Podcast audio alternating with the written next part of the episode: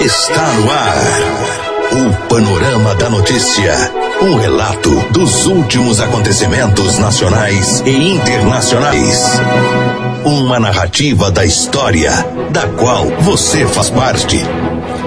Olá, bom dia. A partir de agora vamos atualizar as notícias de Rio Paranaíba e região.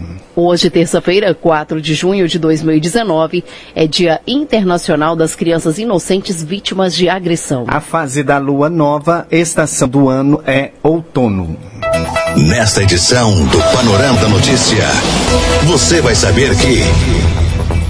Carreta carregada com 32 toneladas de milho tomba na rotatória da BR-365 com a MGC 354. Homem de 37 anos morto facadas em praça no bairro Novo Horizonte, em Vazante. E ainda Corpo de Bombeiros resgata corpo de homem nas águas do Rio Paranaíba, em Patos de Minas. Agrotóxicos liberados pelo governo Bolsonaro pode causar câncer, infertilidade e má formação fetal. Isso e muito a partir de agora no Panorama da Notícia. A pessoa bem informada está à frente de seu tempo. Está no ar o Panorama da Notícia. Vamos saber como está o tempo. A passagem de uma rápida chuva sobre Rio Paranaíba fez com que as temperaturas despencassem na noite desta segunda-feira. Para esta terça-feira, segundo a previsão, é de que o dia seja de sol com muitas nuvens, com períodos de céu nublado. A noite deve ser de muitas nuvens. A mínima para Rio Paranaíba é de 13 graus e a máxima não deve passar dos 21 de acordo com os meteorologistas.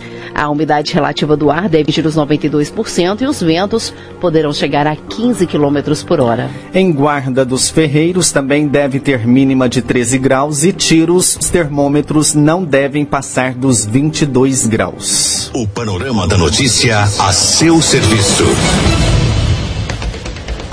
A Prefeitura Municipal de Rio Paranaíba torna público que fará realizar os seguintes procedimentos licitatórios. Tomada de preços número 006/2019, objeto contratação de empresa de engenharia ou arquitetura e urbanismo para execução de obras de pavimentação da ampliação do cemitério municipal de Rio Paranaíba. Abertura 18 de junho às 14 horas e 30 minutos. Pregão presencial número 22 2019. O objeto, registro de preços para locação de escavadeira hidráulica com peso mínimo de 22 toneladas. Abertura dia 18 de junho às 16 horas. Tomada de preços número 07/2019. Objeto contratação de empresas especializadas em obras de construção e pavimentação de vias para execução de serviços na Avenida Rio Paranaíba, município de Rio Paranaíba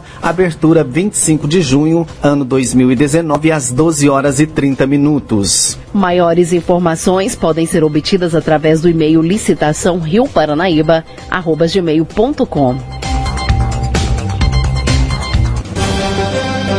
Agora 10 horas e 37 e uma carreta carregada com 32 toneladas de milho tombou na tarde desta segunda-feira no trevo da BR-365 com a MGC 354 em Patos de Minas. O motorista sofreu ferimentos leves e foi encaminhado para receber atendimento médico. A carreta ficou atravessada na pista. O acidente aconteceu por volta das 13 horas. De acordo com os profissionais que faziam transbordo das 32 toneladas de milho para outra carreta, o motorista seguia pela MGC 354 quando foi fazer o trevo na BR 365, perdeu o controle da direção e o veículo acabou tombando. O motorista que foi levado para a Minas Mais Alimentos sofreu apenas escoriações. Ele foi levado para a empresa e depois encaminhado para receber atendimento médico. Diversos profissionais da empresa foram para o local do acidente para recolher a carga de milho.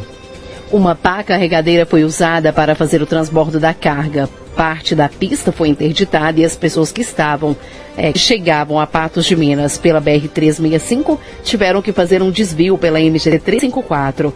Os profissionais disseram que a carga poderá ser aproveitada. O condutor da carreta, de 44 anos, relatou que estava bastante devagar dizendo apenas que o veículo havia puxado para o lado. O milho seria usado para a conserva, no entanto, será utilizado agora para silagem para alimentação de gado.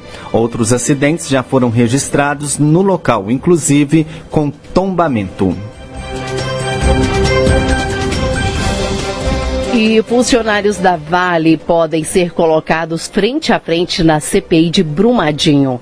A reportagem é de Alessandra Mendes ouvir o primeiro integrante do alto escalão da Vale. Os deputados que compõem a CPI de Madinho na Assembleia já estão convencidos da necessidade de uma acariação entre os funcionários. Isso porque o que tem ficado claro até o momento é uma tentativa de blindagem de diretores e outros membros que ocupam cargos mais altos na mineradora.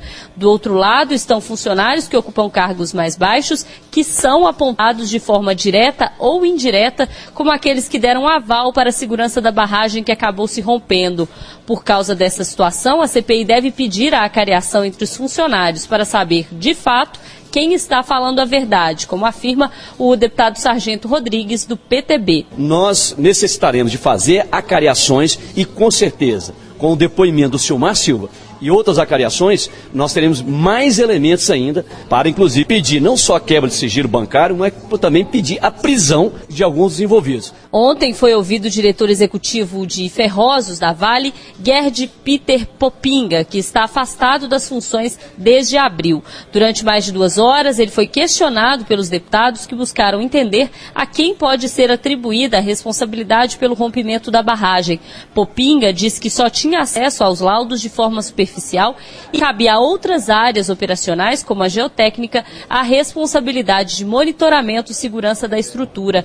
Ele negou que tivesse ciência sobre problemas na barragem, apesar de reunir com os diretores responsáveis por chefiar as áreas operacionais toda semana. Popinga também relatou que esteve em um encontro para debater a situação das barragens da Vale, onde foi dito que 90% das estruturas estavam seguras e as outras 10% estavam em estado de atenção, mas que ele não sabia quais eram essas estruturas ou os motivos para o estado de atenção. Por causa dessas declarações, os deputados avaliam que Popinga agiu, na verdade, para blindar o alto escalão da empresa com relação a futuras sanções relacionadas ao rompimento da barragem em Brumadinho, como explica o relator da CPI, deputado André Quintão, do PT. Ele atestou o que já vem acontecendo do ponto de vista da blindagem de escalões superiores e ele é, identificou a responsabilidade maior na sua área operacional. Ele, de certa maneira, se eximiu de responsabilidade, não teve informação é, e transferiu para a área operacional a responsabilidade de acionamento do plano de ação de emergência e de tomada tomada de decisão sobre o nível e fator de segurança ou insegurança da barragem. Outros dois integrantes do alto escalão da Vale estão convocados para prestar depoimento na CPI no dia 17 de junho. Lúcio Cavalli, diretor de planejamento,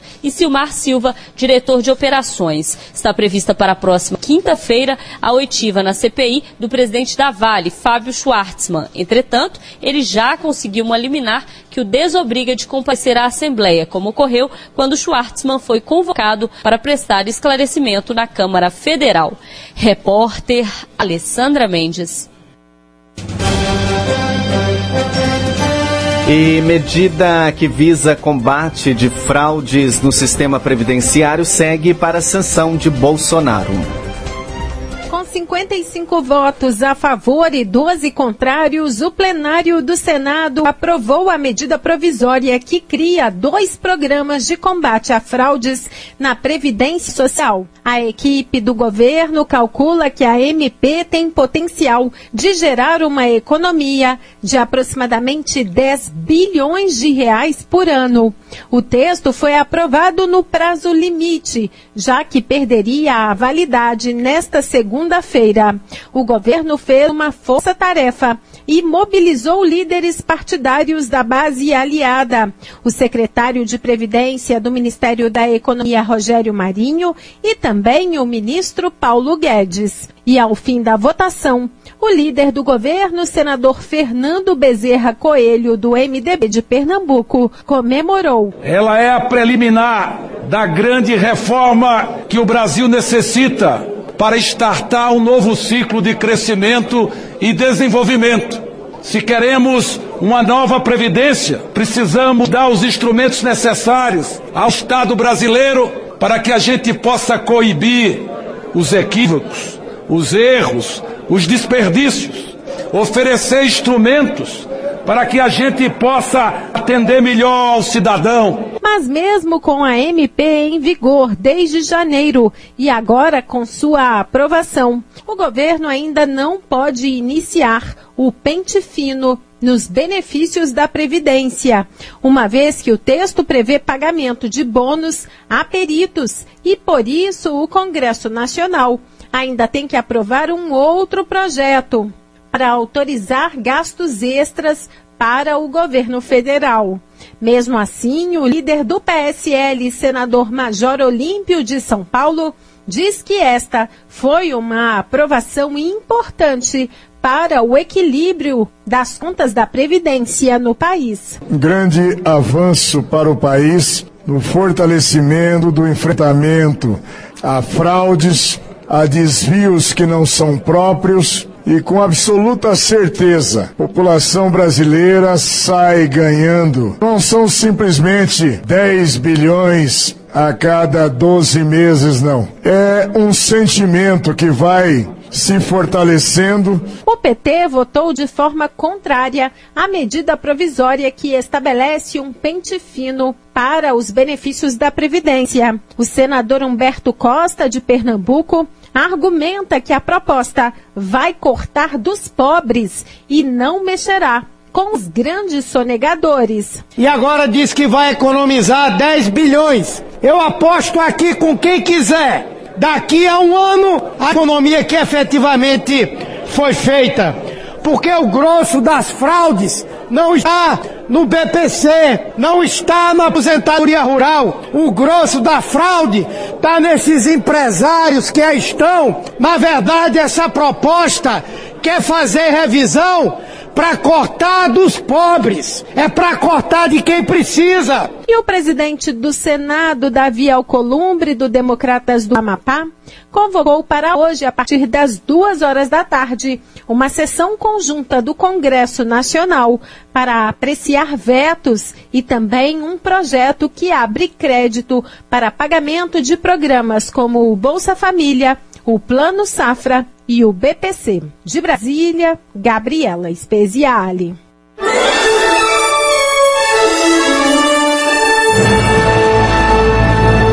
Após um pequeno intervalo, novas notícias. Rádio Paranaíba.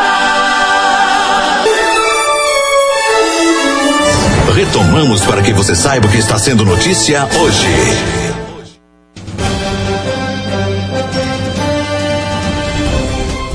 Agora 10 horas 50 minutos, o projeto que muda o Código de Trânsito Brasileiro deve ser entregue ao Congresso possibilidade de ampliação do número de pontos na carteira de motorista dos atuais 20 para 40 divide opiniões. Enquanto especialistas dizem que a mudança pode impactar negativamente no trânsito e aumentar o número e a gravidade dos acidentes, os motoristas veem a alteração com bons olhos. Se para o condutor mais pontos pode ser um alívio na suspensão da carteira, para o trânsito como um todo, a mudança pode gerar aumento no número das infrações, como explica o especialista em transporte e trânsito, Silvestre de Andrade. Para nós, profissionais da área, não é uma boa notícia, porque isso sinaliza, né, mostra para a sociedade que você pode fazer mais infrações e vai ser menos penalizado. Então, isso é um problema muito sério, porque ao você sinalizar para a sociedade que as pessoas podem cometer mais infrações sem sofrer sanções, você está admitindo a possibilidade de um trânsito mais inseguro.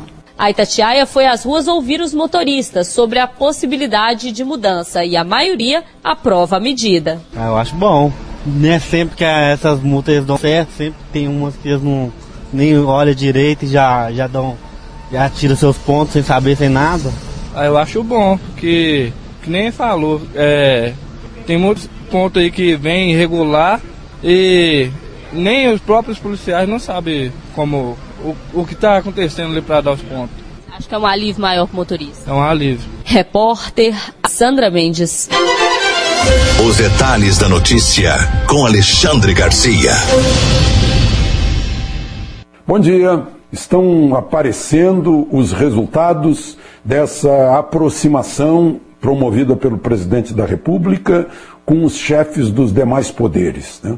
O poder legislativo, representado pelos presidentes da Câmara e do Senado, e o poder judiciário, representado pelo ministro de Toffoli. O presidente Bolsonaro tem falado muito bem de Dias Toffoli. Né? E muita gente não está gostando, porque achando, achando que, o, que o Supremo está se comprometendo com o Poder Executivo. Né? Mas o fato é que a Constituição diz que os poderes são independentes e são harmônicos. Então isso é a harmonia em benefício do país. Né? Eu nunca vi, eu estou em Brasília há 43 anos, pode ser que a memória me faz, eu nunca vi votar numa segunda-feira. Segunda-feira é dia de fim de semana que é bem extenso para os legisladores. Pois votaram na segunda-feira como resultado desse empenho do presidente do Senado de não deixar uh, esvaziar-se, não deixar morrer uma medida provisória. Uh, que morreria ontem se não fosse votado, né, e que trata de moralizar a Previdência. Né, as pessoas que fogem, que fraudam, que mentem, que falsificam, né, vai ficar tudo aberto para que elas sejam pegas. E, portanto, vai dissuadir os mal intencionados né, e que vão roubar menos da Previdência. Esse é o fato. E é bom a gente lembrar que está cheio de gente que deve muito para a Previdência, mas já quebrou, já faliu, não dá nem para cobrar. Os outros resultados, vejam só, o presidente da Câmara, Rodemaia, está fazendo um aviso, olha, ninguém viaje, porque tem que votar a reforma da Previdência. Porque entram em férias dia 18 de julho. As festas junas de 24 de junho né, afastam, em geral, os deputados, senadores do Nordeste então a ideia é votar depois disso. Pelo menos a primeira das duas votações na Câmara da reforma da Previdência. São necessárias duas votações na Câmara e no Senado, porque altera a Constituição e tem que ter 60% dos votos. Na Câmara são 308 votos necessários. Mas são os resultados dessa aproximação, dessa harmonia pregada na Constituição entre os poderes né, que são independentes e harmônicos. Além disso, só para lembrar, teve gente já, né, os que não aceitaram a vitória nas urnas, que querem tapetão, sem ter motivo, estão propondo parlamentarismo, o presidente da Câmara já cortou o barato dessa gente. Né? Rodrigo Maia disse: isso não é hora de discutir mudança do sistema de governo, que é república presidencial. Isso foi decidido até no plebiscito que foi feito lá atrás, né, do qual eu participei. De Brasília, Alexandre Garcia.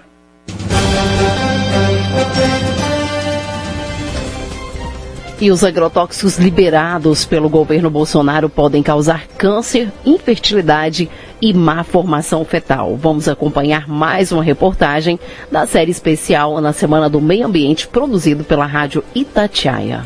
O uso de agrotóxicos sem controle no Brasil atualmente é o maior de toda a sua história e desperta preocupação em toda a sociedade. Essas substâncias químicas tóxicas, para evitar perdas no plantio, causam sérios danos ao meio ambiente e ao ser humano. O alerta é dado pela especialista em agricultura e alimentação do Greenpeace, Marina Lacorte ela faz uma comparação sobre a utilização de agrotóxicos no Brasil hoje na última década e chama atenção para o que vem ocorrendo a favor da liberação cada vez mais desses venenos por parte do governo e do Congresso. Esse é o maior volume de liberação de agrotóxicos da história do país. Ou seja, esse ritmo que a gente está vendo super acelerado, ele não tem nada de normal e muito menos de moderno. A gente já tem quase 200 produtos novos no mercado só esse ano.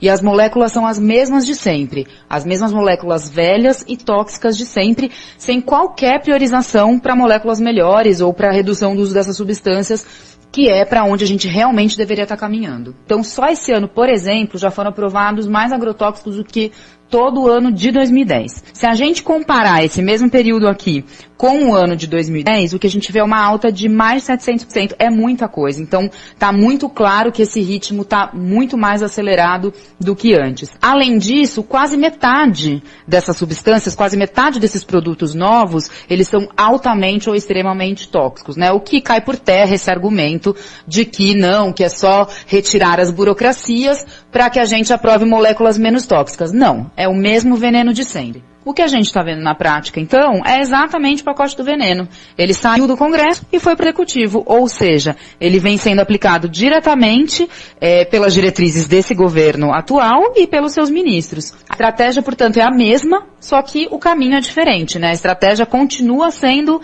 liberar mais veneno, flexibilizar mais as regras de veneno e colocar mais veneno no dia a dia das pessoas. Quais são os impactos diretos dos agrotóxicos para o meio ambiente e para o ser humano? Além dos impactos super graves para o meio ambiente que os agrotóxicos causam, como, por exemplo, degradação do solo, contaminação da água, que uma vez essa água contaminada é impossível de reverter, né? Não tem como tirar esses agrotóxicos da água. É, a morte de polinizadores super importantes para a própria produção de alimento, como é o caso das abelhas, que a gente tem visto um monte de casos é, de mortes em massa de insetos. Então, além de tudo, todo esse estrago para o meio ambiente, os agrotóxicos, incluindo os que fazem parte desse novo pacote, desses novos produtos liberados, eles também podem causar muitos problemas de saúde como distúrbios de fertilidade, é, casos de câncer, né? Já tem estudos de casos de câncer em relação a várias dessas substâncias, problemas de má formação fetal. Então tem muitos problemas de saúde que essa exposição crônica que a gente chama, que é a exposição no longo prazo, mesmo que seja um pouquinho, mas todo dia por muito tempo,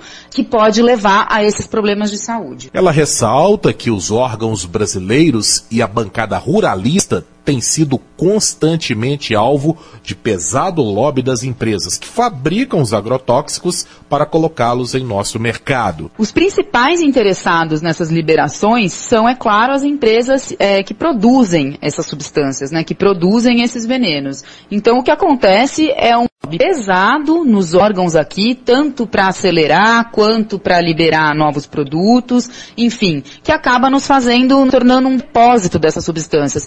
Além disso, essas empresas, elas estão também sempre em contato com a própria bancada ruralista, né? Elas fomentam muitos estudos dentro das universidades, dentro de, de institutos que, que fomentam as políticas do agronegócio. Então, realmente, essa influência é muito grande. Inclusive, isso é relatado num relatório da ONU, esse poder de influência dessas empresas sobre os ruralistas, sobre o agronegócio e o poder de influência do agronegócio nas nossas políticas agrícolas. Ouvimos a especialista em Agricultura e Alimentação do Greenpeace, Marina Lacorte. Repórter Patrick Vaz. Você caminhou conosco pelo panorama da notícia. O conhecimento dos fatos faz de você um cidadão ativo. A apresentação Silvano Arruda e Raquel Marim. Edição Gilberto Martins.